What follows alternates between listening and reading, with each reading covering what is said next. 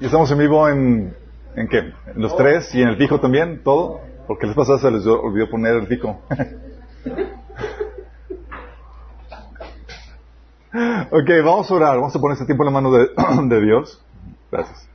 Amado Padre Celestial, te damos gracias, Señor, por la bendita oportunidad que nos das de reunirnos en tu nombre para aprender de ti, Señor. Para disfrutar tu presencia, para alabarte, para rendirte culto, Señor. Y queremos pedirte, Señor, que el día de hoy tú hables a través de mí, Señor, que cubras cualquier deficiencia, que tu Espíritu Santo fluya, Señor, con libertad a través de mí, Señor, y siembre tu palabra en nuestros corazones para producir el fruto que tú deseas en nuestras vidas. Bendice a los que están aquí presentes, a los que escuchan o están viendo, Señor, este mensaje, Señor, donde quiera que estén. Te lo pedimos, Padre, en el nombre de Jesús. Amén. Ok, el tema de hoy, chicos, ya es la última. Vamos a hoy terminamos de ver la presencia. Siete sesiones. Me agrada el número siete. Uh, y vamos a ver el subtema de sabores y contagios.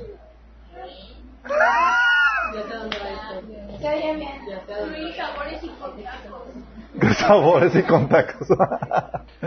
no, contagios. Eh, hemos estado viendo un recorrido acerca de la presencia de Dios. Esta es la séptima sesión y hemos estado aprendiendo cómo la presencia de Dios es deseable. Ahí es donde encuentras bendición, plenitud, paz, eh, su amor, pero también es temible, habíamos platicado. Hemos visto también cómo atraerla, cómo distingue la presencia de Dios de un mero sentimentalismo y aún cómo se distingue la presencia de Dios de la unción, que conlleva la presencia de Dios obviamente, cómo se atrae la presencia de Dios a un lugar, cómo se honra su presencia. Vimos también qué onda con la posesión y perturbación demoníaca, cómo se atraen la presencia de demonios a personas eh, y lugares y cómo se liberan. Um, y hoy vamos a ver sabores y contagios, chicos. ¿Qué tiene que ver esto? Cuando hablo de sabores, y lo que vamos a ver, tiene que ver con la temática de la presencia de Dios se manifiesta de diferentes sabores o de diferentes formas. ¿Sí? Y contagios porque la presencia se contagia, chicos. Mm. Se contagia la de Dios y la de los demonios. Por eso, ¿se acuerdan que por eso le pusimos el tema la presencia? Porque estamos hablando de ambas, ¿sí? Y operan muy similares en cuestión de, de los principios que lo traen, que lo repelan y demás. Ok, chicos, cuando hablamos de la presencia de Dios, hablamos de que, la, que Dios se manifiesta de forma de, de muy diversas formas, de lo que la Biblia llama multiforme. Sí. El Espíritu se manifiesta, por ejemplo, con dando diversidad de dones, servicios y funciones. Un mismo Espíritu dando diversidad en todo lo que hace. Dice 1 Corintios 12, del 4 al 11, ahora bien hay diversos dones, pero un mismo Espíritu. Hay diversas maneras de servir, pero un mismo Señor. Hay diversas funciones, pero es un mismo Dios el que hace todas las cosas en Dios, en todos. A cada uno se le ha dado la manifestación especial del Espíritu para el bien de los demás. A unos Dios les da por el Espíritu la palabra de sabiduría, a otros por el mismo Espíritu palabra de conocimiento, a otros fe por medio del mismo Espíritu, a otros y por el mismo Espíritu dones para sanar enfermos, a otros poderes milagrosos, a otros profecía, a otros el discernir espíritus, a otros el hablar en diversas lenguas. Y a otros el interpretar lenguas. Todo esto lo hace un mismo y único Espíritu, quien reparte a cada uno según Él lo determina. Si se dan cuenta, está hablando aquí de cómo el Señor se manifiesta en la diversidad. Diversidad de servicios, de dones, de operaciones. De hecho, 1 de Pedro 4.10 dice, cada uno, según el don que ha recibido, ministra a otros como buenos administradores de la multiforme gracia de Dios. ¿Por qué? Porque Dios distribuye los dones a las manifestaciones de servicio y demás de una forma muy diversa o multiforme. ¿Sí? Dice 1 Corintios 12 del 28 al 31. En la iglesia Dios ha puesto en primer lugar apóstoles, en segundo lugar profetas, en tercer lugar maestros, luego los que hacen milagros y después los que tienen dones para sanar enfermos, los que ayudan a otros, los que administran, los que hablan en diversas lenguas. ¿Son todos apóstoles? ¿Son todos profetas? ¿Son todos maestros? ¿Hacen todos milagros? ¿Tienen todos dones para sanar enfermos? ¿Hablan todos en lenguas? ¿Acaso interpretan todos? Y está hablando de la diversidad en cómo Dios se manifiesta por medio de los dones espirituales, chicos. Y eso me fascina de Dios, que Dios es el creador de la diversidad. De hecho, Dios en su ser es diverso. Trino. Sí. También no solamente se manifiesta la diversidad de Dios en los dones, servicios y funciones, sino también en su sabiduría. Su sabiduría es sumamente compleja y es muy diversa. Dice Efesios 3:10 que, que Dios puso, eh, que Dios utiliza la iglesia, dice, para que la multiforme sabiduría de Dios sea ahora dada a conocer por medio de la iglesia a los principados, potestades y potestades en los lugares celestiales. Fíjate cómo le llama a la iglesia, dice, la multiforme sabiduría de Dios. Es decir, la sabiduría manifestándose para muy diversos aspectos, en muy diversas áreas. Y Dios manifestándose ese conocimiento. También hay diversidad de miembros, chicos. Y todos decimos, amén. Dice 1 Corintios 12, 12, de hecho, aunque el cuerpo es uno solo, tiene muchos miembros y todos los miembros, no obstante ser muchos, forman un solo cuerpo. Así sucede con Cristo. Todos somos a diversidad de, miembros. Unos más sensibles, otros más secos, otros más chistosos, otros con malos chistes. otros bajitos, otros altos, otros feos, otros apuestos, etc. Hay diversidad de miembros, chicos. Y así como hay diversidad de miembros, hay también diversidad en las manifestaciones de la presencia de Dios. Sí. Cuando llega la presencia de Dios sobre tu vida, se manifiesta de muy diversas formas. Y ya hemos platicado cómo la presencia de Dios se distingue también de la unción, que es cuando viene la presencia de Dios para ayudarte a ejecutar un servicio. Sí. Pero cuando llega la presencia de Dios, hay varios síntomas o varias muestras de dicha o manifestación de dicha presencia. Una de las formas en las que se manifiesta la presencia de Dios cuando llega sobre una persona es con ideas, con inspiración. Llega la presencia de Dios y llega la idea, llega la inspiración. Mucho de ello, chicos, es musical.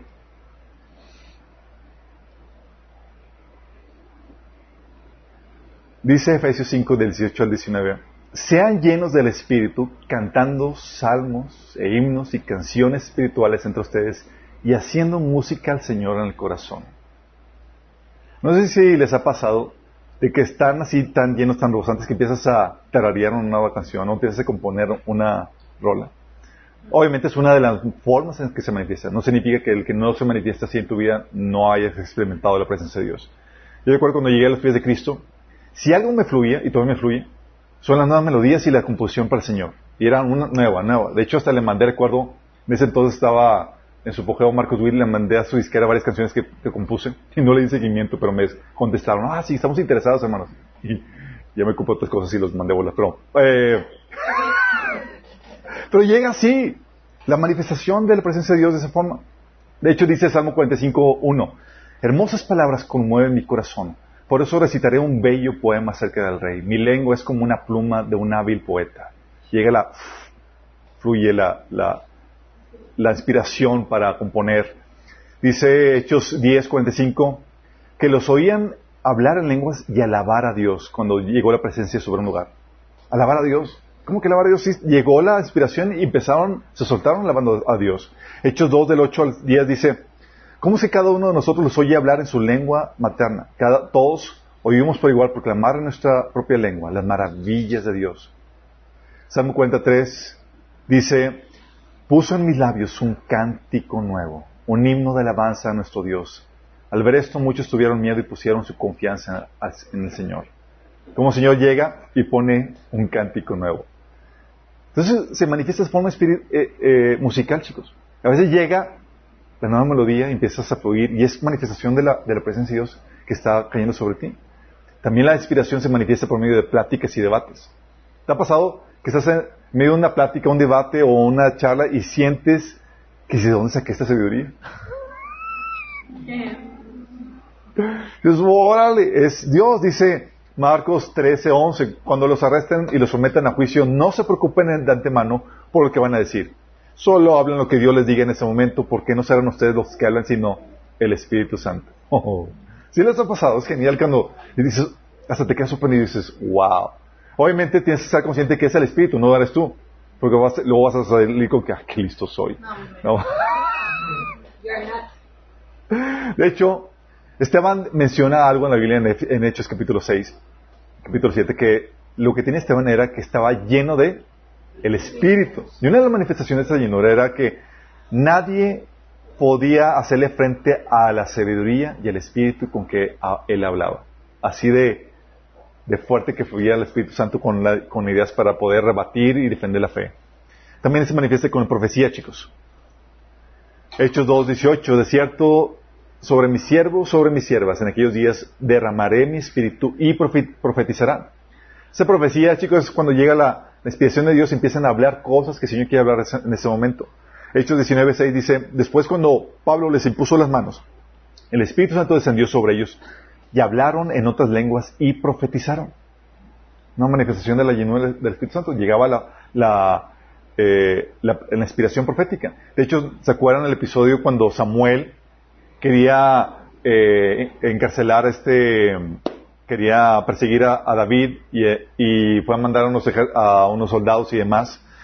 En 1 Samuel 19, del 20 al 24, llegan los soldados y caen bajo la presencia del Espíritu Santo y empiezan a profetizar. Llega él y órale, también empieza a profetizar. Sí. Dice, dice, dice, y él también se despojó de sus vestidos hablando de Samuel y profetizó igualmente delante, digo, Saúl empezó a profetizar igualmente delante de Samuel y estuvo desnudo todo aquel día y toda aquella noche, de aquí se dijo también Saúl entre los profetas. Qué fuerte. Entonces puede venir eso. De hecho, algo que no están, es algo que suele suceder contigo si tú estás habituado a hacer tu proceso de sanidad emocional. ¿Por qué? Porque llegas a la presencia de Dios, te y demás, y de repente llega la inspiración con palabras o de las escrituras y demás que te ayudan a dar, a entender el propósito de la situación que estás viviendo. Sí, o cuando estás ministrando a alguien en sanidad emocional, llega la inspiración del Señor y te da la palabra de consuelo que requiere esa persona. ¿Qué es eso? Inspiración, producto de la presencia de Dios fluyendo en esa persona y en ese lugar. ¿Sí? También se manifiesta con, dando poder y habilidad para llevar a cabo ese dicho ministerio, algún ministerio, algún servicio. Y es algo que hemos platicado como llega el Espíritu Santo sobre una persona, así como llegaba con, con este Sansón, y de repente lo lo empoderaba para poder llevar a cabo la tarea de, ser el libertador de, Israel. Lo mismo sucedía con este David y con Saúl. llegaba al poder de Dios cuando lo requería en el momento que lo requería para llevar a cabo la función. Tú ves en ejemplos en Éxodo 30 del 35 del 30 al 35 cómo venía el Espíritu de Dios sobre algunas personas para que hicieran trabajos artísticos de oro, plata, bronce y demás. Ves en el libro de Daniel capítulo 1 cómo el Espíritu de Dios estaba sobre ellos para darles habilidad en la literatura y en la academia, chicos. Sí. E incluso para interpretar sueños. También ves eh, en el caso de David que vino la unción y lo empoderaba para poder convertirse en el gran guerrero que, en el que se, se, convirtió. Sí. Y aún eh, Juan el Bautista para predicar y llevar a cabo su tarea de ayudar a que los hijos se reconcilien, con los padres y para convencer a los que están apartados de que vuelvan al buen camino. Era la unción para llevar a cabo eso. Sí. Pero también hay manifestaciones físicas, chicos, con la presencia de Dios. Una de las manifestaciones físicas, chicos, es debilidad.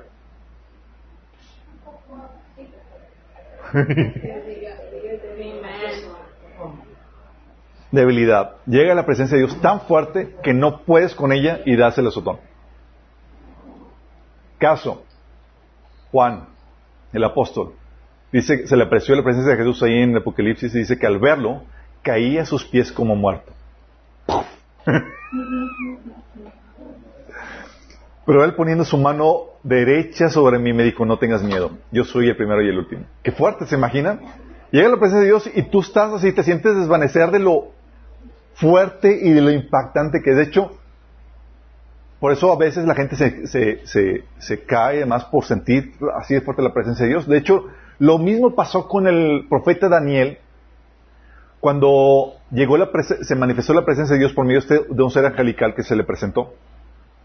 Dice Daniel capítulo 10 del 8 al 19, dice, de modo que, que dice Daniel, quedé ahí solo para contemplar tan sorprendente visión de este ser angelical enviado de parte de Dios. Dice, las fuerzas me abandonaron, mi rostro se volvió mortalmente pálido y me sentí muy débil.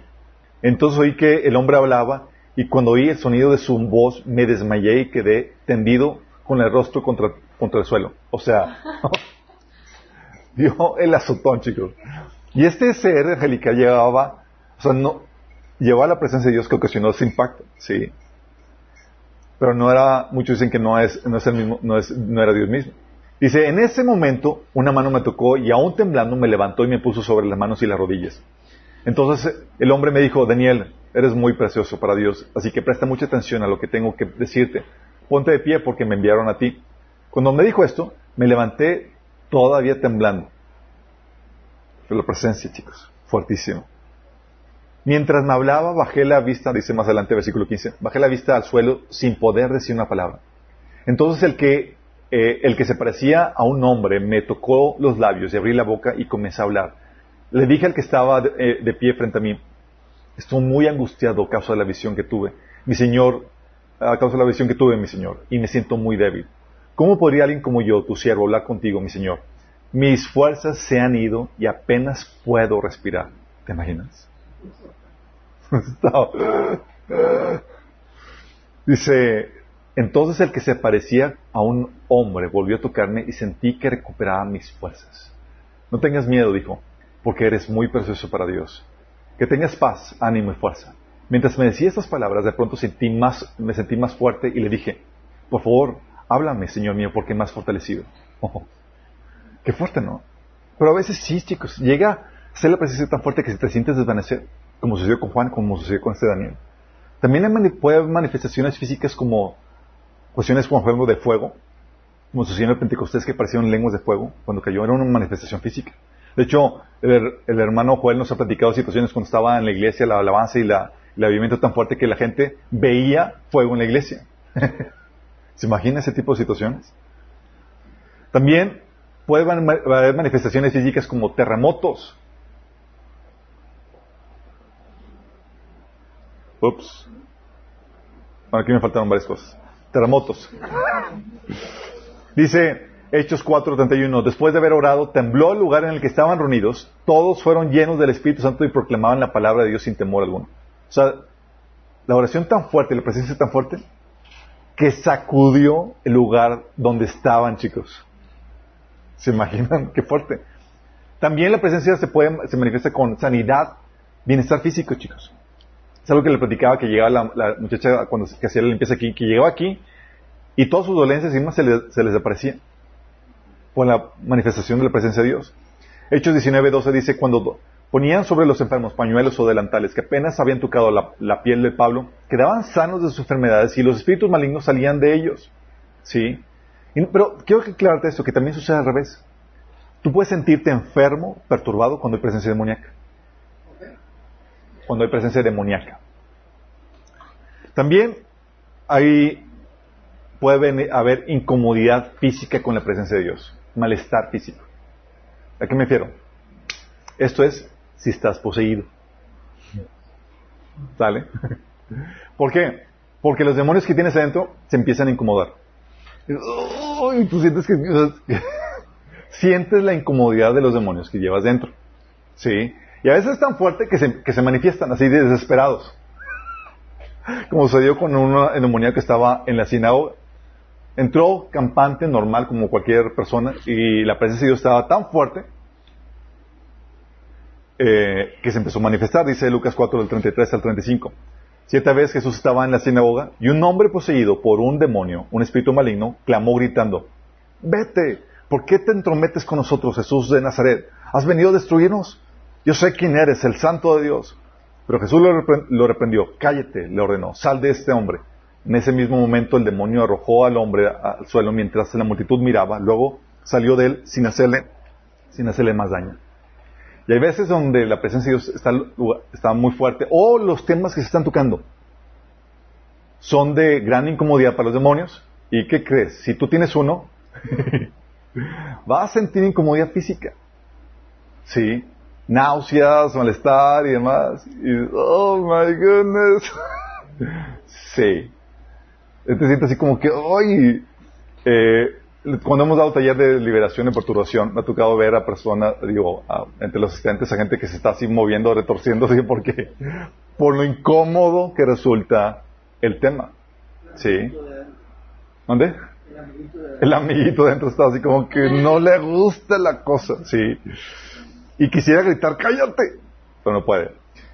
Bueno, lo mismo sucede al revés, chicos, ¿eh? O sea, tú te puedes sentir, tú que llevas la presencia de Dios, puedes sentir, puedes sentirte incómodo ante la presencia demoníaca cuando llegas a un lugar teniendo tú la presencia de Dios. Llegas a meter, mm, ay, es un mecha, aquí hay algo, sí. Tus antenitas vinil detectan perturbación espiritual y sientes la tensión espiritual y demás. Se, también se da al revés. Si hay manifestaciones físicas y se siente físicamente de una forma, es difícil explicarlo, pero si ya has pasado por eso puedes sentirte identificado. Bueno, esas manifestaciones físicas, chicos. Sí, pero también hay manifestaciones de estado de ánimo, sentimiento. Y eso es muy, muy importante. Porque cuando llegas a un, cuando llega la presencia de Dios, cuando llega la presencia de Dios sobre tu vida, tú puedes sentir su estado de ánimo. Puedes sentir sus emociones. Las de Dios. No las tuyas. Las de Dios. La presencia de Dios puede provocar emociones en ti. Pero cuando llega la presencia de Dios sobre ti, tú puedes sentir lo que Él está sintiendo. Es lo mismo que pasa con las personas, chicos. A veces tú dices, oye, sientes el amor de la gente. ¿Sí? Bueno, lo mismo pasa con Dios. Llega y sientes lo que Él está sintiendo en tal determinada situación o por tal determinada persona. Puedes sentir el amor que Él tiene por ti. Llegas a su presencia y sientes a Dios amándote. Dice Romanos 5:5. Y esa esperanza no acabará en disilusión, pues sabemos con cuánta ternura nos ama Dios porque nos ha dado el Espíritu Santo para llenar nuestro corazón con su amor. Y ese amor que, sientes es, lo que estás sintiendo es lo que Dios siente por ti y se siente bien sobrecogedor y dices, wow, me ama. Sí. De hecho, sientes no solamente su amor, puedes sentir su adopción de cómo te ama como hijo. A pesar de que a veces es desobediente, eh, cabezadura, eh, Dios así te, agarra y dice, tú eres mío. Dice Romanos 8 del 15 al 16, ustedes no recibieron un espíritu que, te, que de nuevo los esclavice al miedo, sino el espíritu que los adopta como hijos y les permite clamar, Abba Padre. El espíritu mismo le asegura a nuestro espíritu que somos hijos de Dios. Llega el Señor y nos abraza y nos hace sentir que somos sus hijos. Y nos reprende, y, pero, pero con su abrazo. Dice, ¿se acuerdan el episodio que habíamos leído? Cuando Israel en el desierto, cabezones, testarudos, quejumbrosos, con un montón de cosas que tenían que hacer, pero eran el pueblo de Dios. Y Dios cuando se dirige a ellos a dar una palabra profética por medio de Balaam, Dios se dirige a ellos y no le dice cabezones o así, no, le dice, cuán hermosas son tus tiendas, Jacob. Qué bello es tu campamento, Israel. Son como arroyos que se ensanchan como jardines a la orilla del río, como los árboles plantados por el Señor, como cedros junto a las aguas. Sus cántaros rebosan de agua, sus semillas, su semilla goza de agua abundante, su rey es más grande que Agag, su reinado se engrandece. ¿Qué, palabras decir esto? Pero lo mismo pasa con Dios con nosotros. Aunque fallamos y demás, solamente porque hemos correspondido su amor y hemos confiado en Él, se dice, wow, me eres bello. Qué heavy. Sí. También puedes sentir el gozo del Espíritu Santo. Señor, de repente por una situación se siente gozoso y tú sientes ese gozo. Dice Lucas 10, 21. En esa misma ocasión Jesús se llenó del gozo del Espíritu Santo y dijo, oh Padre, Señor del cielo y de la tierra, gracias por esconder estas cosas de los que se creen sabios e inteligentes y por revelárselas a los que son como niños. Sí, Padre, te agradó hacerlo de esta manera. El Espíritu Santo infundiéndole el gozo que estaba sintiendo el Espíritu. ¿Alguien lo ha sentido? Si que wow, que no sé por qué estás tan gozoso, pero es El Señor dándote su sentir de gozo y de victoria. También la paz. Señor, dice, llega el Señor y el Señor está tranquilo y tú sientes su tranquilidad. Dice la Biblia en Colosenses 3.5 que la paz de Cristo debe gobernar nuestros corazones. ¿Sí? Y que Él guarda en perfecta paz a los que confían en Él, los que concentran en Él sus pensamientos. Isaías 26.3 habla acerca de eso. También a veces llega a la presencia de Dios y ¿sabes qué experimentas? Ah, dolor. Dolor que te lleva a la intercesión. Dice Romanos 8:26, asimismo,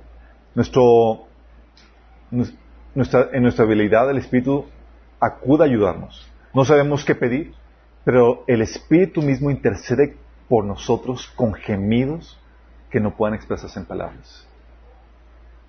A veces llega el Señor y te causa la conmoción, el dolor que Él está sintiendo por una situación y tú no puedes ni siquiera expresarlo. Nada más hasta el dolor. Sí.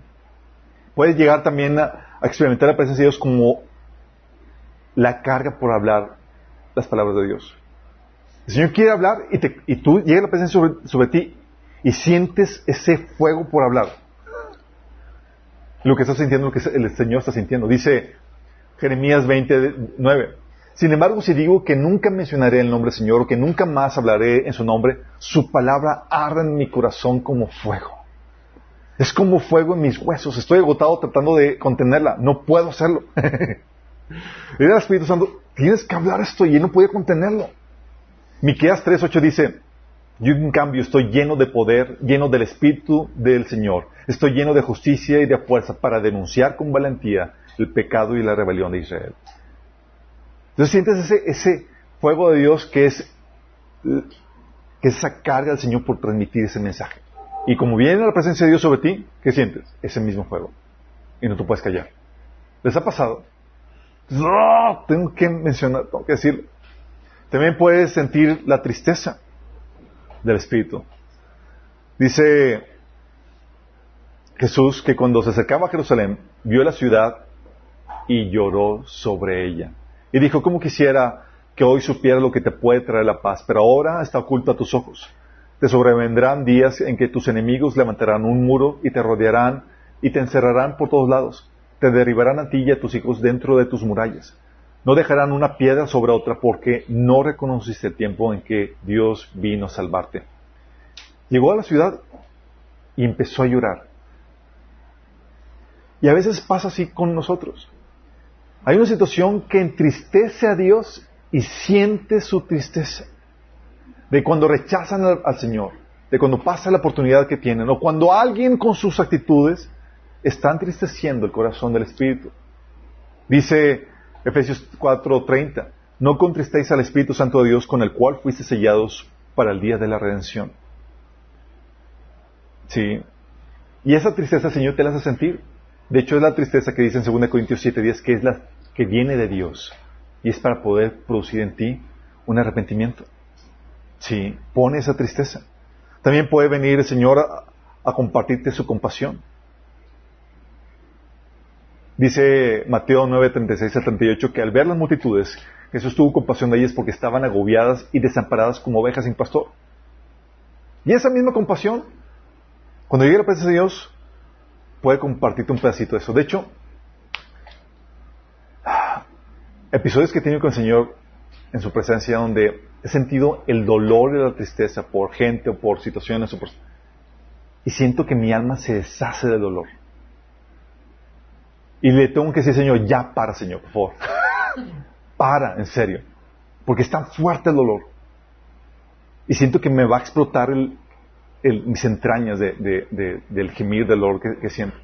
Y lo mismo, Señor, estaba pasando aquí con el dolor, con la compasión que estaba sintiendo. Y el Señor pone algo, un poquito de su dolor. Gracias que no pone todo, si no estaríamos colapsados. Pone un poquito de lo que Él siente para que podamos responder a su llamado. Isaías 6.8. Al oír la voz del Señor decía, ¿a quién enviaré? ¿Quién irá por nosotros? Entonces respondí, aquí, envíeme a mí. Y eso viene por atender al corazón del Padre, el corazón de Dios. 2 Corintios 5 del 18 al 21 habla de que este mismo corazón es lo que nos lleva a fungir como sus representantes cuando dice, Dios nos ha dado la tarea de reconciliar a la gente con Él, pues Dios estaba en Cristo reconciliando al mundo consigo mismo, no tomando en cuenta el pecado de la gente. Y nos dio a nosotros este maravilloso mensaje de reconciliación. Así que somos embajadores de Cristo. Dios hace su llamado por medio de nosotros. Fíjate el llamado que hace por medio de nosotros. Hablamos en nombre de Cristo cuando le rogamos, vuelvan a Dios. Pues Dios hizo que Cristo, quien nunca pecó, fuera la ofrenda por nuestro pecado para que nosotros pudiéramos estar en relación correcta con Dios por medio de Cristo. Fíjate el, suplicar a Dios, vuelve a Él. Esa compasión por la gente de que, por favor, reconcíliate con Dios. Ese corazón de compasión, Señor, lo puede poner en ti cuando llega a su presencia. También puede poner en ti, no solamente la compasión, el enojo y la indignación de Dios. ¿Les ha pasado? La mayoría es enojo nuestro, chicas. Pero de vez en cuando puedes llegar a sentir la indignación o el enojo de Dios. Como sucedió con Jesús, ¿se acuerdan? En Juan 2, del 3 al 17, cuando llegó a, al Jerusalén, y en el templo halló a los que vendían bueyes, ovejas y palomas e instalados, eh, instalados en, sus mesas a los que cambiaban dinero. Entonces, haciendo un látigo de cuerdas, echó todo el templo juntamente con sus ovejas y sus bueyes regó por los suelos las monedas de los que cambiaban dinero y derribó las, sus mesas. A los que vendían las palomas les dijo, saquen esto de aquí. ¿Cómo se atreven a convertir la casa de mi padre en un mercado? Sus discípulos se acordaron de que estaba escrito, el celo por tu casa me consumirá. Qué fuerte, ¿no? Y algunos dicen, no, el Señor no se enoja.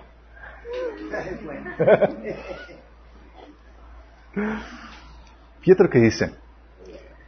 Apocalipsis 19:15, hablando de Jesús. De su boca sale una espada afilada para derribar a las naciones. Él las gobernará con vara de hierro y desatará el furor de la ira de Dios, el Todopoderoso, como el jugo que corre del lagar. Fíjate, dice, Él va a desatar el furor de la ira de Dios. Es decir, Él va a encarnar esa ira. Él va a ser la expresión de esa ira. O sea, la ira de Dios, Jesús la tomó y dice, ok, la voy a expresar. Estoy sintiendo la ira de Dios, la indignación. Esto fue lo que sintió este Fines, el hijo de Eleazar, cuando estaban pecando flagrantemente en frente de, de, los, de, la congregación. Y fíjate cómo fue la reacción en números 25 del 3 al 13. Dice, eh, este contexto está, este, Balaam eh, enseñó a los, a los cómo inducir al pueblo de Israel a que pecaran, comiendo sacrificado a los ídolos y cayendo en inmoralidad sexual. Dice, esto los llevó a, unirse al culto de Baal peor, por tanto la ira del Señor se encendió contra ellos. Entonces el Señor le dijo a Moisés, toma a los jefes del pueblo y ahórcalos en mi presencia plena luz del día, para que el furor de mi ira se aparte de Israel. O sea, estaba el Señor que de enojo. Sí. Sí, ole, mátenme a los líderes. Moisés les ordenó a los jueces de Israel, maten a los hombres bajo su mando que se hayan unido al culto de Balpeor. Mientras el pueblo lloraba en la entrada de la tienda de reunión, un israelita trajo una, una madianita y en presencia de Moisés y de toda la comunidad israelita tuvo el descaro de presentarse a su familia. Familia, aquí le presento a la madianita con la cual voy a pecar. De esto se dio cuenta el sacerdote Fines, que era hijo de Eleazar y nieto del sacerdote Aarón. Fines abandonó la asamblea y, lanza en mano, siguió al hombre, entró en su tienda y atravesó a la israelita, al israelita y a la mujer. De este modo cesó la mortandad que se había desatado contra los israelitas. Con todos los que murieron a causa de la plaga fueron veinticuatro mil. El Señor le dijo a Moisés, Fines, hijo de Eleazar, nieto del sacerdote de Aarón, ha hecho que migres aparte de los israelitas, pues ha actuado con el mismo celo que yo habría tenido por mi honor. Por eso no destruí los israelitas con el furor de mi celo. Dile pues a Fines que yo le concedo mi pacto de comunión, por medio de él, por medio del cual sus descendientes gozarán de un sacerdocio eterno, ya que defendió celosamente mi honor e hizo expiación por los israelitas. Wow. esa celo, ese enojo, esa indignación santa, es decir, está sintiendo lo que el Señor está sintiendo ante una situación digna, de, de, de sentirse así. Otra forma de que puede llegar la presencia de Dios y que tú puedes sentir, chicos, es pavor, terror.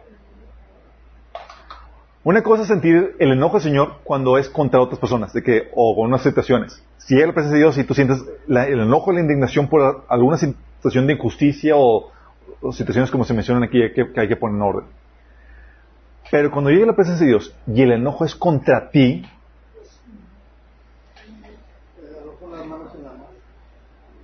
lo normal que sientes es favor. Es, oh my goodness. Sí. ¿A ¿Alguien le pasa eso? es terrible, chicos. Nada más entras a la presencia de Dios y la presencia de Dios llega y sabes que está enojado contra ti. Y tú, así, ¿qué hice? Esto es lo que pasó, lo que hizo el Señor cuando sucedió con este Jacob. La Biblia menciona que habían violado a la hija de Jacob, ¿se acuerdan? Y los eh, Leví y su otro hijo, ¿cómo se llama? Bueno, su Leví y otro eh, hermano suyo, o sea, mataron a toda la ciudad del, de, eh, la comunidad por haber violado, eh, porque el jefe de esa comunidad había violado a su, a su hermano. Y los mató todos, fueron despiadados. Sí. La problemática es que Jacob vive, vivía en, como forastero en tierra que no le pertenecía, con poblados y demás que no eran, eh, donde todos podían armarse en su contra. ¿Sí? Y sucede eso, y Jacob le da el pavor de que van a venir y van a destrozarnos. ¿Y sabe lo que llega, llega la presencia de Dios sobre todos los adversarios y todos los pobladores? Y llega la, presencia de Dios infundiendo terror sobre todos ellos. ¿El terror de qué?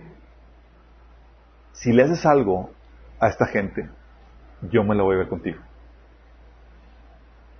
Dice Génesis 35 del 3 al 5.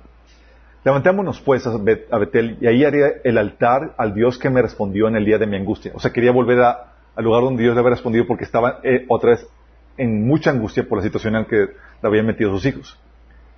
Dice, ahí haré un altar a Dios que me respondió en el día de mi angustia y, he estado, ha estado conmigo en el camino que me, que me he andado. Así dieron a Jacob todos los dioses ajenos que había en poder de ellos y los asillos que estaban en sus orejas. Y Jacob los escondió debajo de una encina que estaba junto a Siquem. Fíjate cómo tuvo que hacer una limpieza para quitar cualquier objeto de base legal. Dice, y salieron y el terror de Dios estuvo sobre las ciudades que había en sus alrededores y no persiguieron a los hijos de Jacob. ¿Te imaginas el terror? Estaba de que, o sea, si nos atrevemos a atacarlos, o sea, Dios va a venir contra nosotros.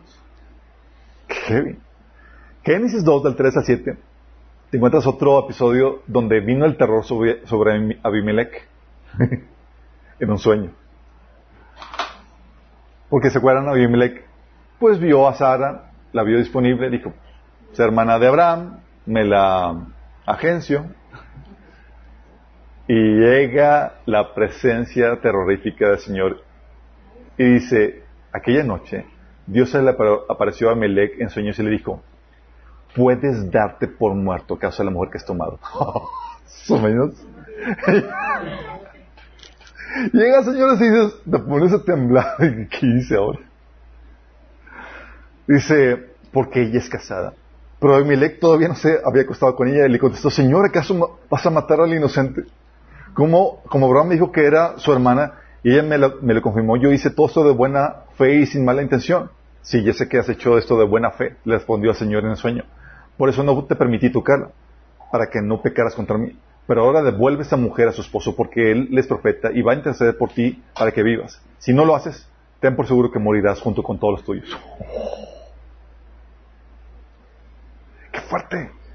Éxodo 15, 16 también menciona cómo la presencia de Dios, así de terror y espanto, vino sobre la, eh, um, sobre las naciones que iban a conquistar. Dice caiga sobre ellos temblor y espanto, a la grandeza de tu brazo, enmudezcan como una piedra, hasta que haya pasado tu pueblo, oh Jehová, hasta que haya pasado este pueblo que tú rescataste. Éxodo 23, 27 dice, enviaré mi terror delante de ti y sembraré pánico entre todos los pueblos de las tierras que invadas. Haré que todos tus enemigos den la vuelta y salgan corriendo. Por favor, que trae la presencia de Dios, chicos. Cuando, ese pavor que viene cuando sabes que Dios está contra tuya. Ese pavor que van a sentir cuando la gente vea la presencia misma de Cristo regresando otra vez en las nubes, cuando dice Apocalipsis 6, de 15 al 17. Los reyes de la tierra, los mandantes, los jefes, militares, los ricos, los poderosos y todos los demás esclavos y libres se escondieron en las cuevas y entre las peñas en las, montañas. Todos gritaban a las montañas y a las peñas, caigan sobre nosotros y escóndanos de la mirada del que está sentado en el trono y de la ira del Cordero, porque ha llegado el gran día del castigo. ¿Quién podrá mantenerse en pie? Estas situaciones, chicos, del temor y el pavor, es algo que ya les he platicado anteriormente. Yo lo he sentido en varias ocasiones. Una de ellas fue cuando me, eh, mi mamá iba a emitir, iba a, demandar a mi papá por unas situaciones y yo me, yo me uní en la demanda con, eh, con mi mamá para hacer justicia contra mi papá. Yo estaba así, ya bien dispuesto a toda la cosa, y, y recuerdo que yo venía caminando rumbo a la casa, y estaba en proceso toda la situación, y nada más sentí que llega la presencia de Dios sobre mí. Así, llega, y nada más llega el Espíritu, ¿qué, vas a hacer? Así de, terror. yo, yo no había asimilado que el Señor estaba enojadísimo. Y vino el terror sobre mí ante lo que iba a hacer. Cuando llega eso, o hablo con mi es que no puedo yo hacer nada porque el Señor se va a enojar contra mí. Lo mismo pasó cuando una mañana me levanté a hacer mi devocional y el Señor está sumamente enojado conmigo porque había hecho llorar a mi esposa una noche anterior. que yo llego, esas veces que les había platicado que pues haces un comentario que no te das cuenta que es áspero, que es mal, de mala onda y te vas a dormir y tú inconsciente de lo que haces, ¿no? y llego a mi devocional y de repente Dios llega y sí, dices, tengo esto contra ti. Y empieza a regañar. Yo, son puntadas mías. No. Y, y me siento intimidado por la presencia de Dios.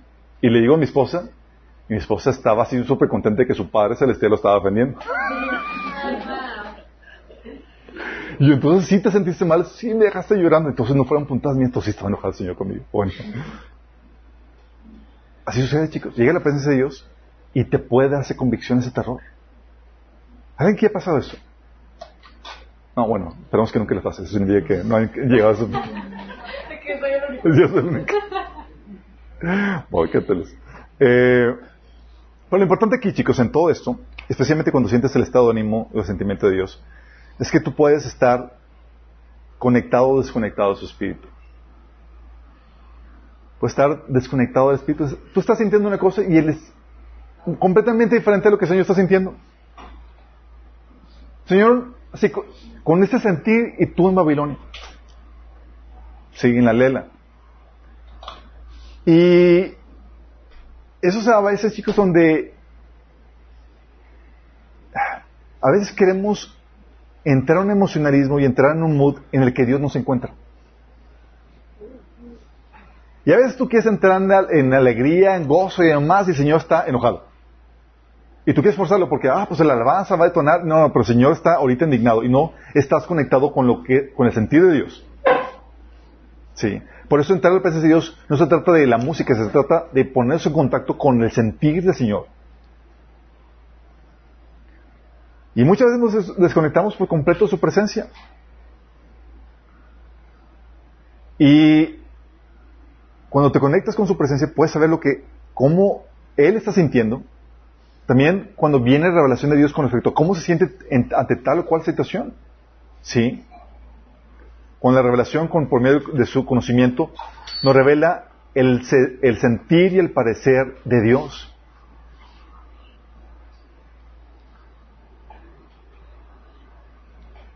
Y a veces, chicos, estamos más conectados con las circunstancias y problemas que con Dios. Vemos a nuestro dador y vemos así está para correr la cosa. Y Dios tranquilo. Pero tú no estás conectado con Dios. Tú estás conectado con las circunstancias. y andas como gallina sin cabeza, así corriendo por todas partes sin rumbo y dirección. Sí. Filipenses 4, 17. No se inquieten por nada. Más bien en toda ocasión, con oración y ruego, presenten sus peticiones a Dios y denle gracias. Y la paz de Dios, que sobrepasa todo entendimiento, cuidará sus corazones y sus pensamientos en Cristo Jesús. ¿O por qué crees que, Jesús le decía a los discípulos en Mateo 6, del 25 al 34? Por eso les digo, no se preocupen por nada, por su vida, que comerán o beberán, ni por su cuerpo, ni cómo vestirán. Pues no tiene la vida más valor que la comida y el cuerpo más que la ropa. Fíjense las aves del cielo, no siembran, ni cosechan, ni almacenan en graneros. Sin embargo, el Padre Celestial los alimenta. ¿No valen ustedes mucho más que ellas? ¿Quién de ustedes, por mucho que se preocupe, puede añadir una sola hora al curso de su vida? ¿Y por qué se preocupan por la ropa? Observen cómo crecen los lirios del campo. No trabajan ni hilan. Sin embargo, les digo que ni siquiera Salomón con todo su esplendor se vestía como uno de ellos. Si así viste Dios a la hierba que hoy está en el campo y mañana es arrojada al horno, ¿no será, no hará mucho más por ustedes, gente de poca fe?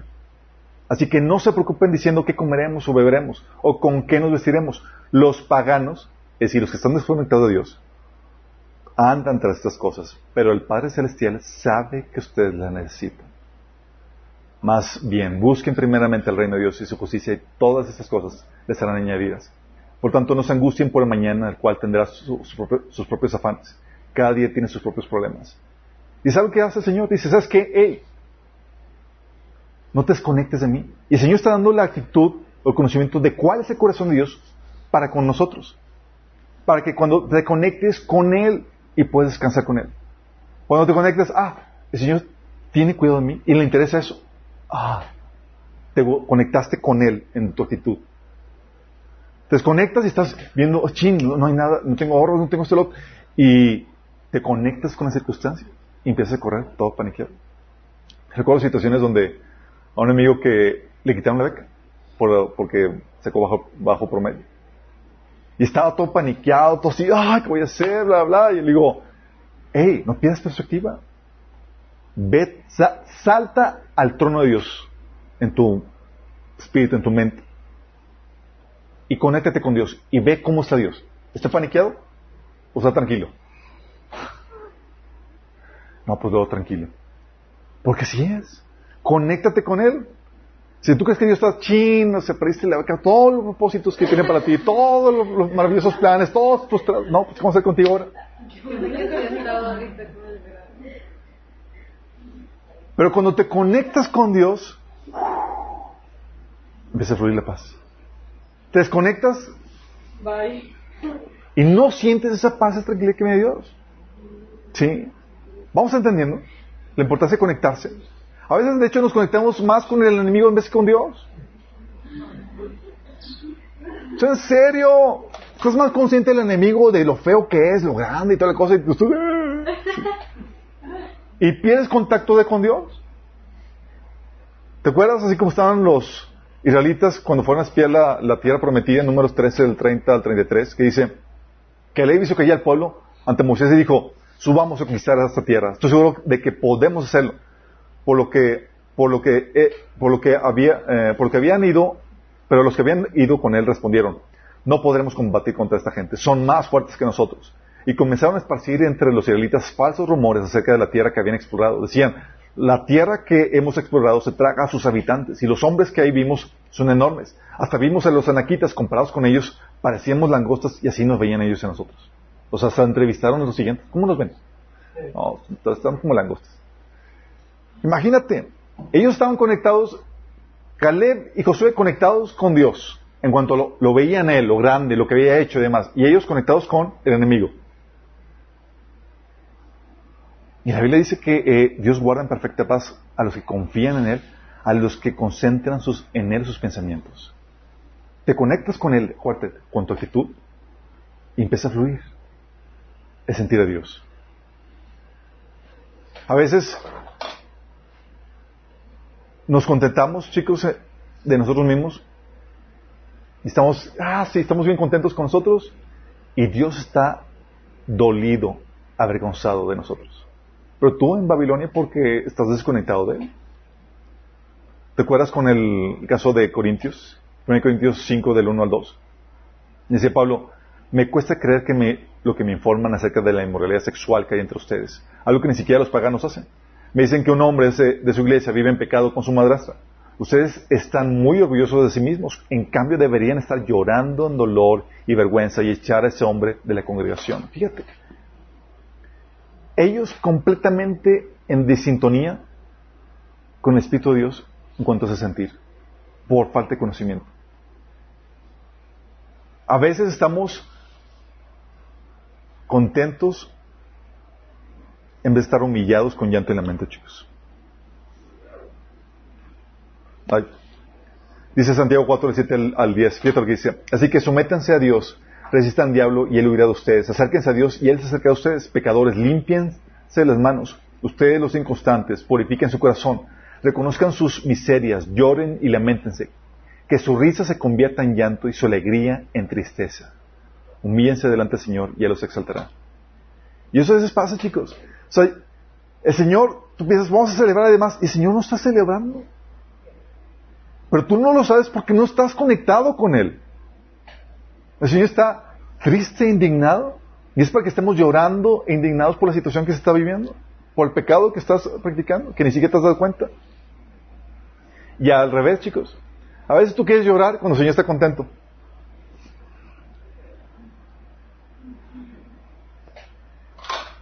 Completamente desconectados. Sí. Dice Nehemías 8 del 8 al 12 están celebrando la fiesta de las enramadas y se supone que es una fiesta para alegrarse. Y el Señor ordenaba para alegrarse. Y estaban leyendo en, el libro de Nehemías, ahí el, el, pueblo de Israel, el libro de la ley. Y decía, y ellos leían con claridad el libro de la ley de Dios y lo interpretaban de modo que se comprendía su lectura. Al oír las palabras de la ley, la gente comenzó a llorar pero el gobernador, de, el gobernador Nemías, el sacerdote y el maestro Esdras y los levitas enseñaban al pueblo, le dijeron, no lloren, ni se pongan tristes porque este día es consagrado al Señor su Dios. Se supone que era un día para alegrarse, chicos. Y esos tipos lloran. Dice, luego Nemías añadió, pueden irse, coman bien, tomen bebidas dulces, compartan su comida con quien no tenga nada, porque este día ha sido consagrado a nuestro Dios. No estén tristes, pues el gozo del Señor es nuestra fortaleza. También los levitas tranquilizaban a todo el pueblo, le decían, tranquilos, no estén tristes, que este es un día de santo. Así que todo el pueblo se fue a comer y a beber y compartir su comida, felices de haber comprendido lo que se les había enseñado. Otro episodio, a veces nos humillamos y afligimos cuando deberíamos estar alegres, chicos. Mateo 9 del 14 al 15 llegan eh, los discípulos de Juan preguntándole a Jesús, ¿por qué nosotros y los fariseos ayunamos muchas veces y tus discípulos no ayunan? Entonces que el, ayuno es un día, es para afligirte y humillarte y estar en luto. Jesús le dijo, ¿acaso pueden los que están en bodas tener luto entre tanto que el esposo está con ellos? Pero vendrán días cuando el esposo les será quitado y entonces ayunarán. Pero esa discrepancia en sentires, chicos, es porque te desconectas de Dios. El Señor dice, es tiempo de celebrar, tú quieres estar en luto. Eh, sí. Es tiempo de estar en luto y, tú quieres estar bien contento. Y por eso a veces no entramos y sentimos la presencia de Dios, chicos. Tú quieres empezar a alabanza y demás. Y el Señor dice, quiere un tiempo de, arrepentimiento, de humillación, de, de postrarse rodillas y, y arrepentirse. Pero tú estás en otra sintonía. Y por más que saltes, te alegres y demás, no fluye la presencia de Dios porque Él está en otro sentir. ¿Me explicó? Tú dices, wow, estamos, súper bien y el Señor nos ha prosperado, tenemos la bendición de Dios y, dice dices, soy rico, me he enriquecido, no falta nada. Y no das cuenta que el diagnóstico de Dios es que eres infeliz, miserable, pobre, ciego y desnudo. Y en vez de estar alegre por tu situación es para que estés eh, lamentándote. ¿Sí me estoy explicando, chicos? Yo he situaciones donde yo quería, estamos en un grupo de chavos, recuerdo, y pues tú entras en la mecánica de que, ah, pues con alabanza entras al presencia de Dios y demás, pero yo no estaba acostumbrado o yo no estaba sensibilizado a sintonizarme al Espíritu, a cuál es el sentir del Espíritu en ese momento. Entonces comenzamos la alabanza, le dirigimos y demás, y no fluyó la presencia en lo más mínimo. Y llega alguien y dice, siento que el Señor quiere hacer esto y esto. Y, y, fuimos a lo que el Señor quería hacer, que no era nada que ver con la alabanza. Y se desató la presencia. Y todos empezamos a sentir que el Señor se estaba derramando. Porque se trata de eso, de sintonizarnos al corazón del Señor. Cuando llega la presencia, tú puedes saber en cuál, cuál es el sentir del Señor con respecto a algo. Y la idea que fluyamos esto. Porque si no, va a ser mero sentimentalismo, donde el Señor no está. ¿Me voy explicando? Cuando estamos conectados con el Espíritu, como congregación, estamos en un mismo sentir. El Señor sintoniza las emociones de todos, chicos. Sí. Eh, he escuchado, no sé si, si es cierto o no, que entre las mujeres incluso se sincronizan los periodos. Algo similar llega al Señor con nosotros. Cuando llega la presencia, nos sintoniza todos en el mismo sentir, chicos. Dice 1 Pedro 3:8, finalmente sé todos del mismo sentir, compasivos, amándolos fraternalmente, misericordiosos y amigables.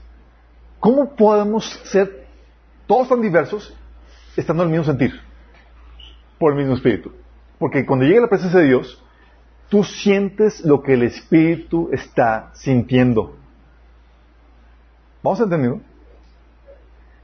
Por eso podía incluso resolverse conflictos. Porque cuando tú estás desconectado de Dios, empiezan las rencillas y demás. Pero le dice Pablo, por ejemplo, en Filipenses 4.2, luego Evodia y, Sinquique, que sean de un mismo sentir en el Señor.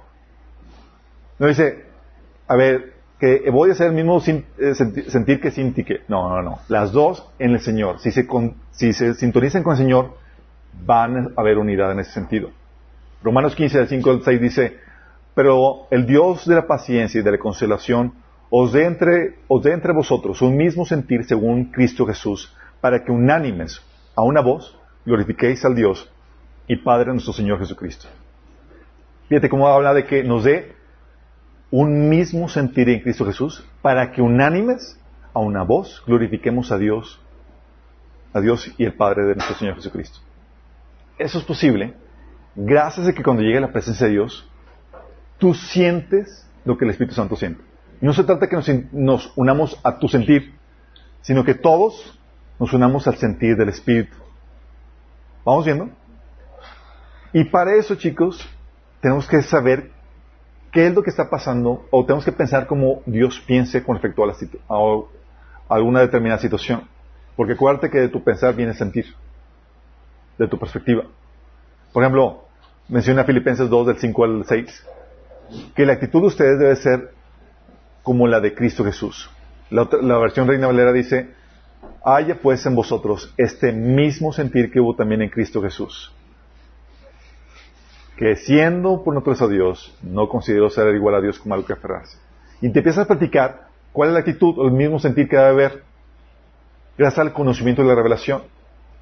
Entonces, cuando hay ese mismo conocimiento revelación que el Señor está trayendo a la congregación, podemos entrar en ese mismo sentir, chicos. Pero si estás en Babilonia, estás desconectado, tanto de lo que Dios está hablando como de la presencia de Dios, tú no vas a entrar a este sentir. No, no, es que no puse atención a lo que el Señor estaba hablando en la predicación. Ah, no, es que no estoy ni siquiera conectado a, la presencia cuando entramos en la alabanza. ¿Estás? Sí. Vas a... No vas a entrar en ese sentido, chicos. ¿Vamos entendiendo? Por eso es lo importante de que todos entremos en la presencia de Dios para que podamos ser unánimes en un mismo sentir. ¿Sale? Lo interesante caso, chicos, es que esta diversidad de formas en las que Dios se manifiesta también lo expresan los demonios.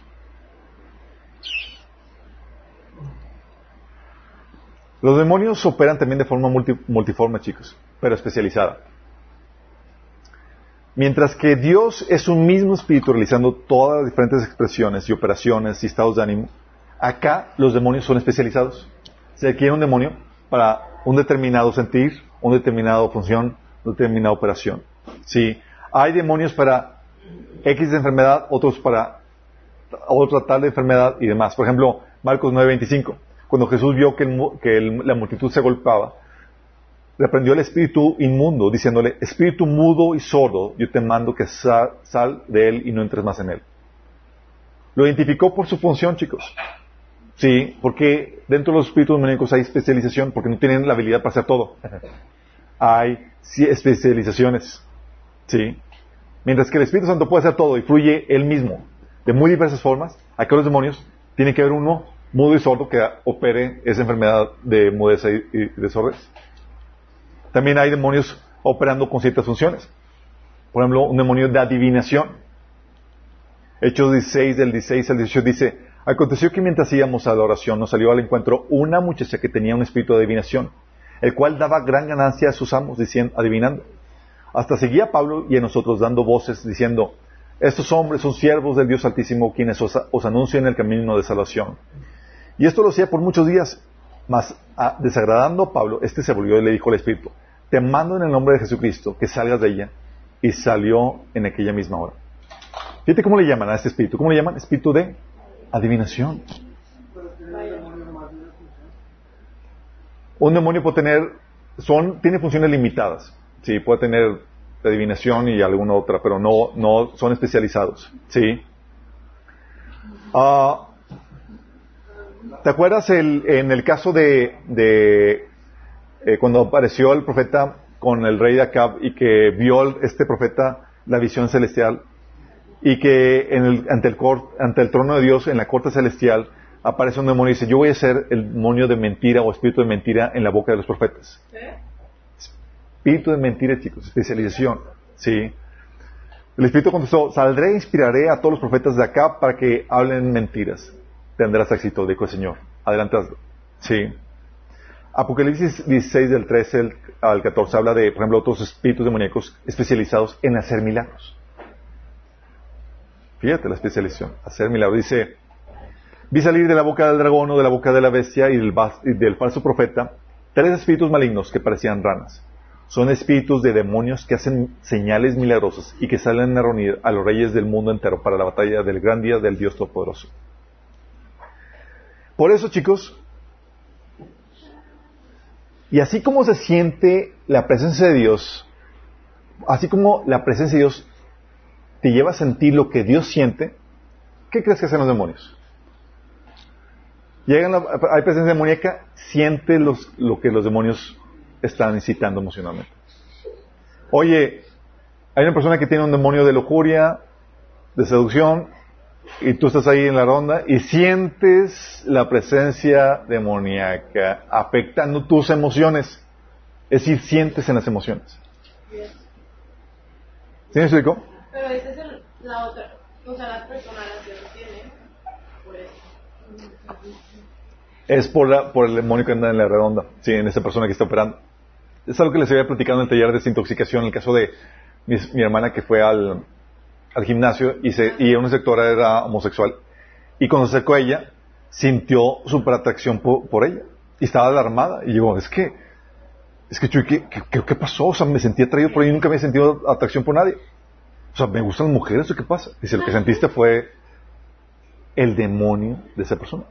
Sí, que así como la presencia de Dios te lleva a sentir lo que Dios está sintiendo, esos demonios te llevan a sentir eso, lo que esos demonios están tratando de incentivar.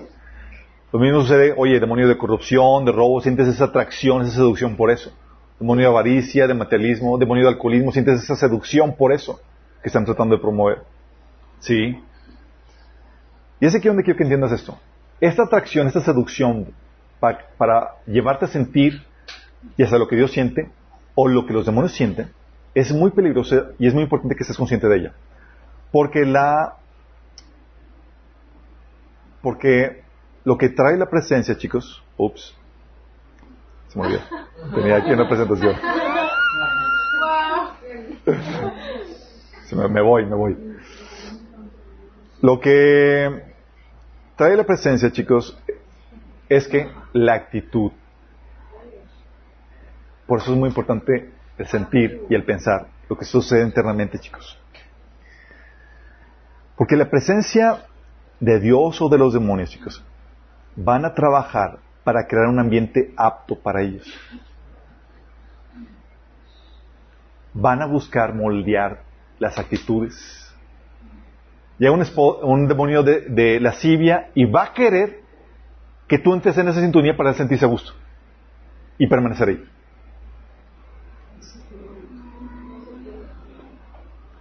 Llega el demonio homosexual te desata esas emociones y tú las aceptas y fluyes en ellas, ya creo el ambiente propicio para seguir trabajando contigo y hacer que su presencia permanezca ahí. Qué bien. Lo mismo pasa con la presencia de Dios. La presencia de Dios te va a sintonizar con su actitud, con su sentir, con su pensar, y te va a alinear para que Él pueda estar contigo a gusto. Y va a la presencia de Dios y vas a sentir la carga, ah, que estás sintiendo y demás. Y como tú te estás sintonizando con el corazón de Dios, Él se va a sentir a gusto contigo. Y va a fluir por medio de ti. Por también la presencia de demonios te sintonizan a su actitud, en su sentir, en su pensar. Y van a tratar de alinearte para que ellos puedan estar a gusto contigo. ¿Estás consciente de eso? heavy. Y eso te nos recuerda, chicos, que la actitud se contagia. Y si la actitud se contagia, la presencia se extiende.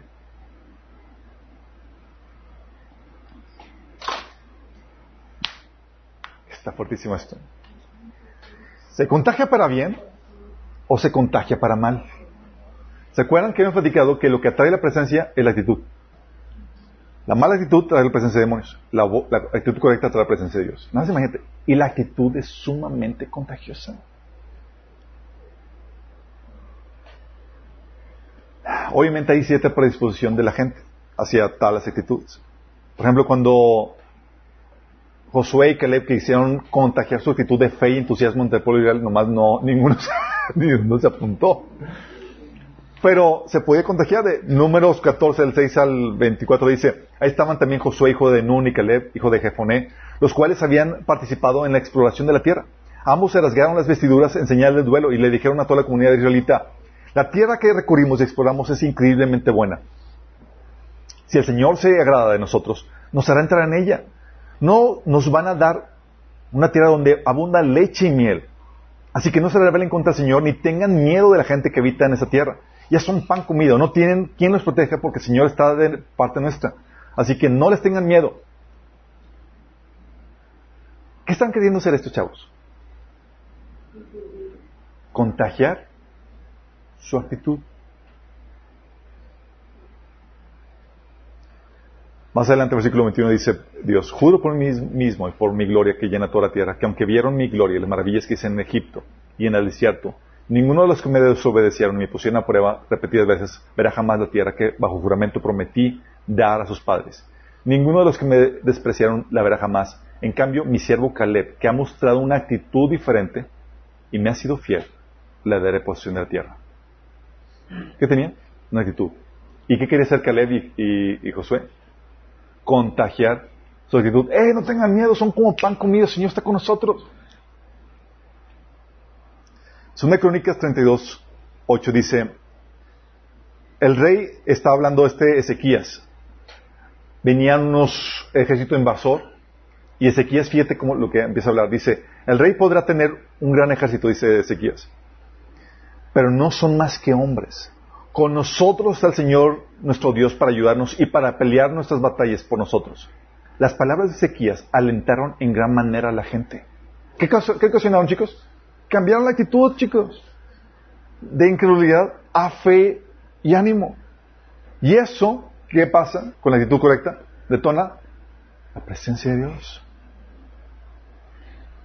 De hecho, es lo que hacemos en la iglesia, chicos.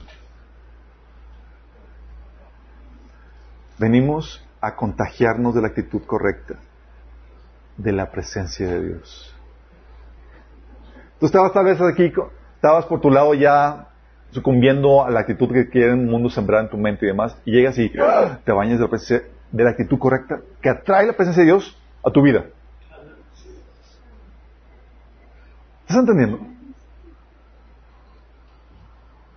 No solamente por, porque está la alabanza, la, eh, la compañerismo, sino también por, porque se te, por medio de lo que Dios está haciendo con tal testimonio, por medio de la predicación, por medio de la alabanza, las letras de lo que cantas, aprendes a ver las cosas como Dios las ve y a sintonizarte con Él. Mucha alabanza donde y, y letras donde te recuerda la grandeza de Dios o cuánto Dios te ama o lo que Dios hizo por ti, lo que están haciendo están infundiendo en ti la actitud correcta para que la presencia de Dios no se vaya de tu vida.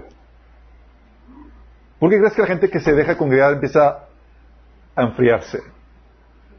La actitud poco a poco está cambiando y la, con ello la presencia se está yendo. ¿Vamos? También sucede la, la actitud para mal. Sí. ¿Para mal, es decir, puedes contagiar la actitud para mal. Una mala actitud. Dice Caleb más adelante cuando está entrando a la tierra prometida en Josué 14.8 diciendo, hablando con, con Josué, mis compañeros de viaje por contrario desanimaron a la gente y le infundieron temor. Pero yo me mantuve fiel al Señor mi Dios. Hablando de los diez testigos. Y ellos contagiaron de una mala actitud, chicos. Sí. De hecho, números 14, al 36 al 37, dice, los hombres que Moisés había enviado a explorar la tierra, a explorar el país, fueron los que, al volver, difundieron la falsa información que la tierra era mala. Con esto incitaron o hicieron que toda la comunidad murmurara. Por eso los responsables de haber difundido ese falso informe acerca de aquella tierra murieron. Dios los. Porque con su, contagiaron de una mala actitud que atraía la incredulidad, el desánimo y juntamente con ello presencias demoníacas. ¿Te acuerdas? Manda eh, este mm, los moabitas habían inducido al pueblo Israel a pecar eh, llevándolos a que rindieran culto a los ídolos y a que cometieran inmoralidad sexual. Entonces, en venganza, Dios los ordena que vayan y destruyan a, a los moabitas. Y llegan los guerreros, ¿y qué crees? Llegan con. Llegan con todas las mujeres moabitas. Dejamos a todas estas vivas. dice el número 31 16. ¿Por qué dejaron con vida a las mujeres? Les reclamó Moisés. Precisamente son ellas las que, siguiendo el consejo de Balaam, incitaron al pueblo de Israel a rebelarse contra el Señor en el nombre de Peor. Son ellas las que causaron la plaga que hirió al pueblo del el Señor. O sea, contagiaron la mala actitud, inducieron. Cambiaron su perspectiva acerca de la idolatría. Ah, pues no está tan mal. Ah, pues vamos a participar. ¿Por qué crees que Deuteronomio 7 y varios otros pasajes, de hecho vimos el taller en la serie de apartados, acerca del, peligro de la influencia del mundo? Dice Deuteronomio 7, del 20 de 2 al 4. Cuando el Señor tu Dios te haya entregado, eh, el Señor te haya entregado la tierra, y tú le hayas, digo, te haya entregado las naciones, y tú las hayas derrotado, deberás destruirlas por completo. No harás ningún pacto con ellas, ni les tendrás compasión. Tampoco te unirás en matrimonio con ninguna de esas naciones. No darás tus hijas a sus hijos, ni tomarás sus hijas para tus hijos.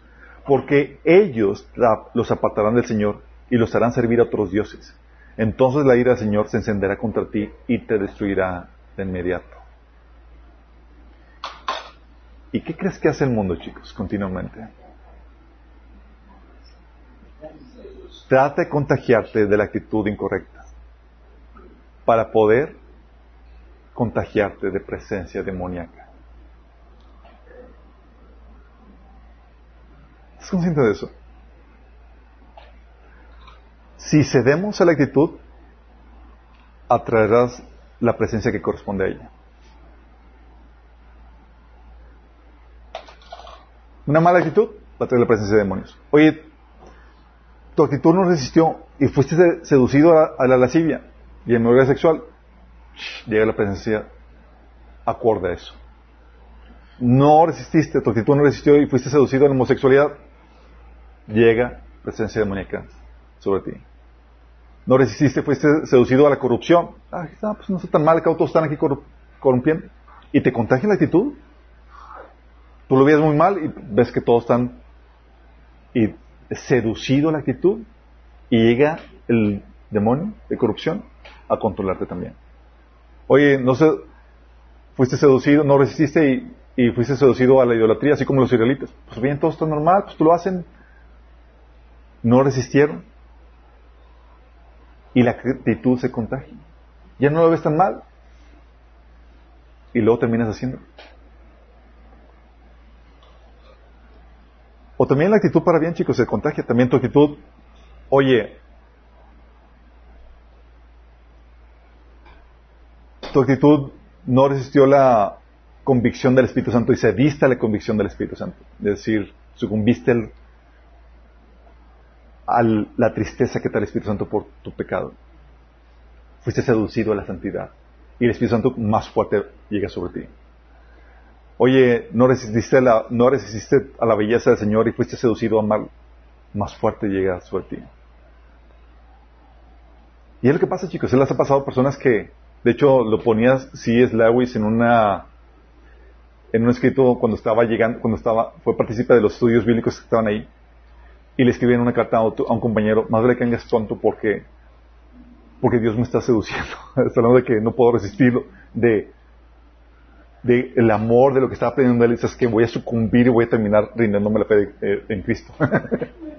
lo que hace, porque tú y yo contagiamos esa actitud, chicos, que hace que la gente se rinda al Señor. ¿Y qué hace con eso?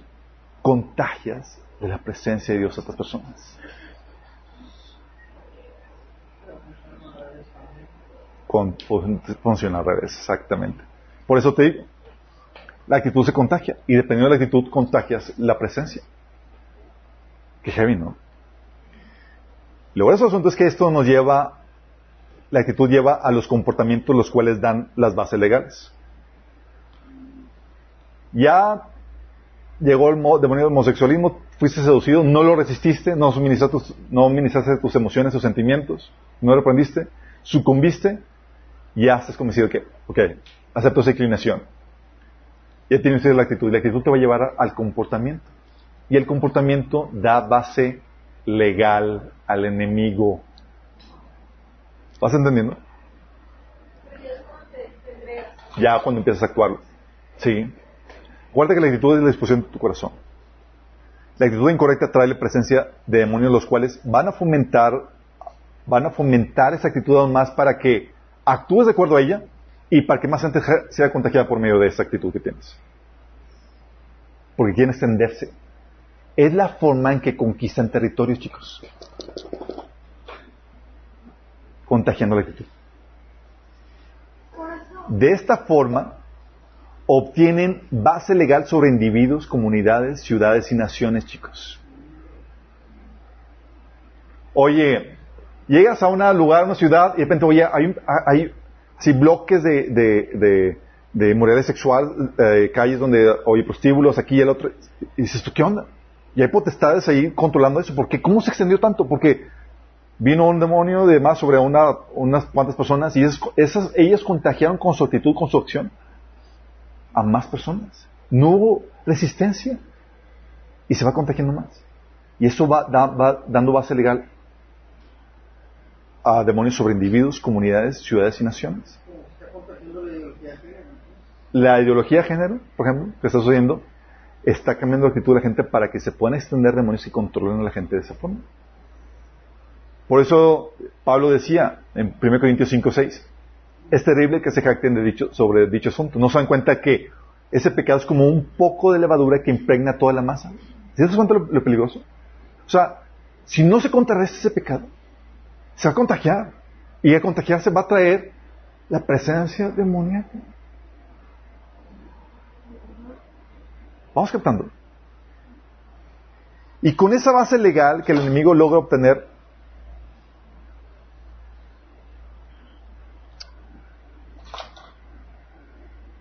las oraciones que hacemos de reprensión a espíritus demoníacos son useless, son inútiles. No sé si le llegaron, nos llegó por, por WhatsApp una oración, se la voy a leer. Dice, pues en el nombre de Jesús le pedimos perdón a Dios por los pecados e iniquidades de nuestros ancestros y, nuestros, y, y nuestros y de todo mexicano.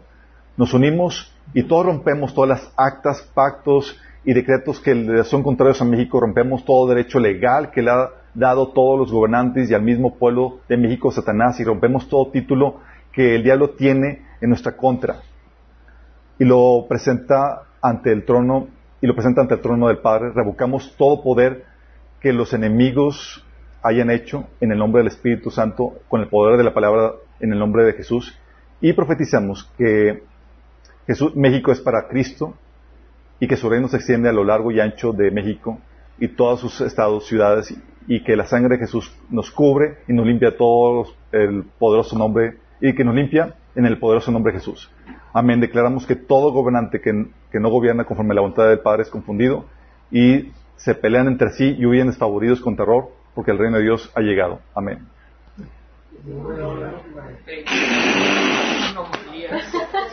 Sí, me pasan el conector para. Se me está acabando la. me, me pasan el conector. Gracias, Javi. Si te das cuenta de esto, tú dices esto, dices el tip, eh, el conector de. Sí, de un. Es que ya se me está acabando la. Gracias. La tableta no la cargué. Tú lees esto y dices, no saben de base legal. O sea, es como si llegas a la casa de alguien dueño, llegan a tu casa y dicen, te quiero sacar y te, en el nombre de Jesús salte. Es mi casa, ¿qué me haces? Sí. ¿Por qué? Porque se requiere un cambio de actitud, un arrepentimiento para quitarle la base legal al enemigo y poderse dar al Señor. Por eso la instrucción es en 2 Crónica 7, 14. Si se humillare mi pueblo sobre el cual mi nombre es invocado y, oraren y buscaran mi rostro y se convirtieran de sus malos caminos, entonces yo iré desde los cielos y perdonaré sus pecados y sanaré su tierra. Fíjate, ¿cuándo viene la restauración? Cuando se humilla y se convierten de sus malos caminos, cuando hay un cambio de actitud. Si no hay cambio de actitud, por más que brinques, saltes, grites y demás, no pasa nada. Por eso es muy difícil lograr la presencia de demonios de lugares, porque se consagraron desde un comienzo. Es la predicación y la, conver y la conversión de los corazones la que atrae la presencia de Dios, chicos. ¿Qué hace la predicación? Cambia la mentalidad, la actitud. Y la conversión, que es el de responder a esa, ese, ese arrepentimiento, es lo que atrae la presencia. De hecho, dice Hechos 10, 44 al 46. Mientras Pedro estaba todavía hablando, el Espíritu Santo descendió sobre todos los que escuchaban el mensaje. Fíjate, estaba la prédica cambiando la actitud de la gente y ocasionó que la presencia del Espíritu Santo viniera sobre ese lugar. Sí. Dice, los defensores de la circuncisión que habían llegado con Pedro se quedaron asombrados de que el don del Espíritu Santo se hubiera derramado sobre los gentiles, pues los oían hablar en lenguas y alabar al Señor.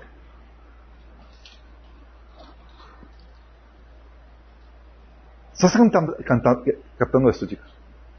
Eso, oye, hay una, decían que hay una potestad aquí de, de, de sexual eh, con tanto prostíbulo y demás, y tú quieres reprender, quitar todos esos demonios y demás, los demonios vienen, platan, vienen así eh, platanadotes en el lugar sin moverse, porque no hay cambio de actitud en la gente que está morando ahí y que le está dando base legal a sus demonios. Por eso es necesario la predicación de la palabra para cambiar los corazones de la gente y quitar esa base legal de sus demonios. Vamos entendiendo, chicos. Oye, voy a aprender a los potestades que están sobre México de idolatría y demás, y tú reprendes y echas fuera de todos. Y dices, sí, mi chavo, pero la práctica todavía sigue. La gente no se ha arrepentido. Por más que brinques, saltes y reprendas, sigue ahí eso. ¿Vamos entendiendo, chicos? Y todo es por la, la actitud, chicos. La mala actitud, la mala, que llevan a las malas prácticas, fomentan y atraen esa mala presencia.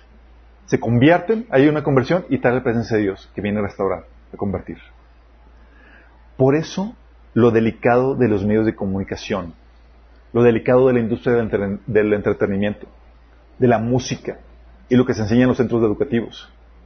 Porque son lugares donde se difunde la doctrina que determina la forma de pensar, la actitud de la gente, chicos. Antes la gente tenía una actitud de homosexualismo donde, uh, no, mal, reprobado y demás. Y ahorita, con todo este endoctrinamiento de los medios de comunicación, el entretenimiento, la música, los centros educativos, es, ya, lo sé, está bien, se puede.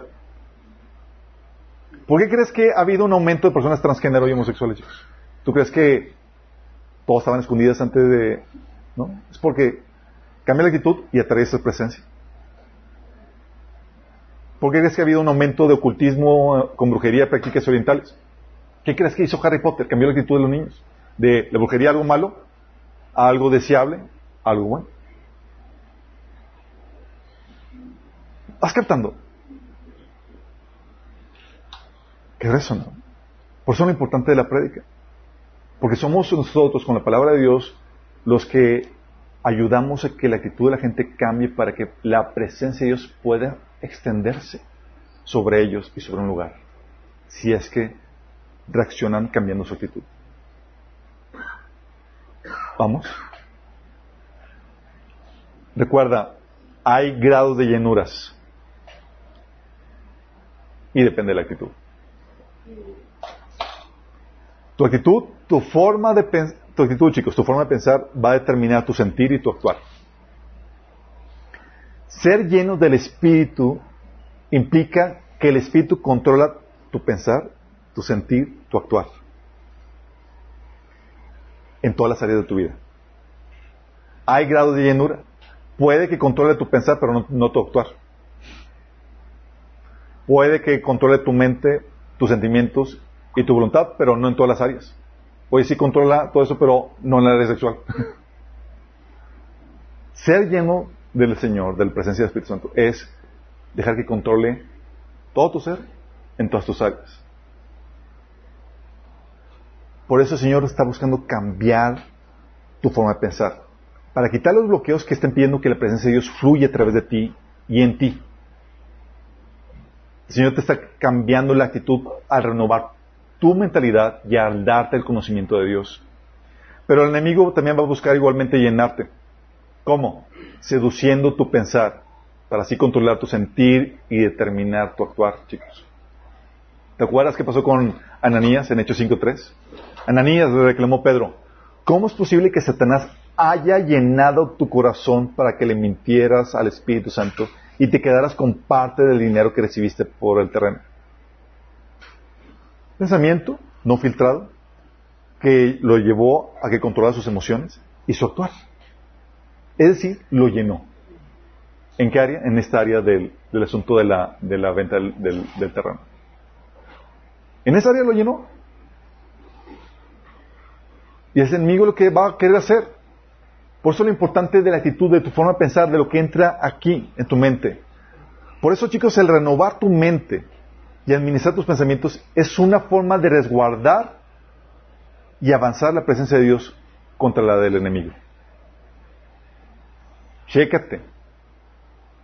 Renovar tu mente y administrar tus pensamientos es una forma de resguardar y avanzar la presencia de Dios contra la presencia del enemigo. Segunda Corintios 10, del 3 al 5. Aunque vivimos en el mundo, no libramos batallas como, la, como lo hace el mundo. Las armas con las que luchamos son del mundo, no son del mundo, sino que tienen el poder de Dios, de Dios para derribar fortalezas. Destruimos argumentos y toda altivez que se levante contra el conocimiento de Dios y llevamos cautivo todo pensamiento para que se someta a Cristo. ¿Sabes lo que va a hacer el enemigo? Lo mismo que hacemos nosotros, chicos. Va a querer entrar en el campo del enemigo para conquistar dicho territorio y avanzar, su presencia. ¿Cómo va a entrar al campo del enemigo, chicos? Es decir, nosotros.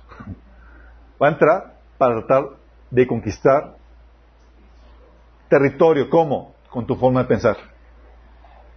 Logra cambiar el chip, ya sienta las bases legales para extender su presencia. Y así la va, y como la actitud es, contagiable, se va difundiendo. Y es lo mismo que hacemos nosotros, chicos. ¿Qué crees que hacemos en el mundo? Vamos y extendemos con la palabra de Dios. Para que cambien el chip y extendamos la presencia de Dios en ellos. Es lo que hacemos.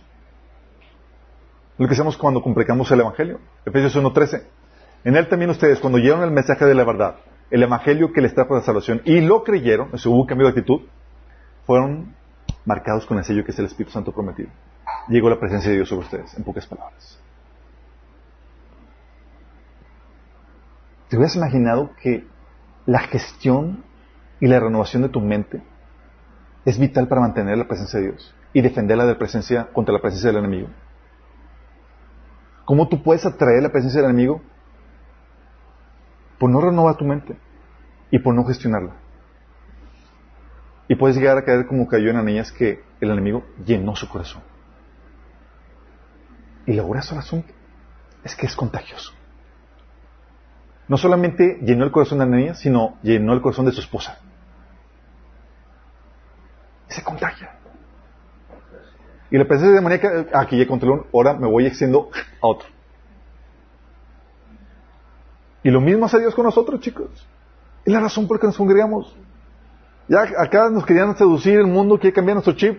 Llegamos aquí, ¡ah! nos, nos revitalizamos con el chip correcto para que la presencia de Dios se mantenga eh, con nosotros. El Señor nos hace sentir, nos, nos, sintonizamos con el Señor, como sentir, para que podamos salir al mundo y contrarrestar las horas de las tinieblas. Porque estamos metidos en esta guerra espiritual. Por eso la importancia de esto, chicos. La presencia de Dios se manifiesta de diferentes formas. Tú tienes que estar consciente de eso. Sintonizarte con el Señor, con lo que Él está sintiendo.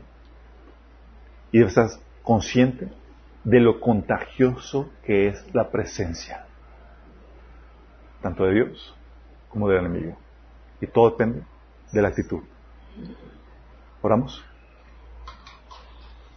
Amado Padre Celestial, damos gracias, Señor, porque tú nos enseñas el tremendo poder que hay en nosotros para difundir y extender tu presencia, Señor, a más personas. Pero también el terrible responsabilidad que tenemos, Señor, que, porque podemos también extender la presencia del enemigo, Señor. Perdónanos, Señor, si con nuestra mala actitud hemos contagiado, Señor, esa presencia del, enemigo, Señor. Que podamos ser esos siervos tuyos, Señor, que renuevan continuamente su mente, Señor, y administran sus pensamientos para que podamos, Señor, defender tu presencia y extenderla a más personas, Señor. Que no dejemos de compartir tu palabra, Señor, a diestra y siniestra, Señor. Para que la semilla pueda producir, Señor, esa presencia, Señor, en la vida de más personas. Tu presencia, Señor, en la vida de más gente. Ayúdenos, Señor, esta meta. Te lo pedimos en nombre de Jesús.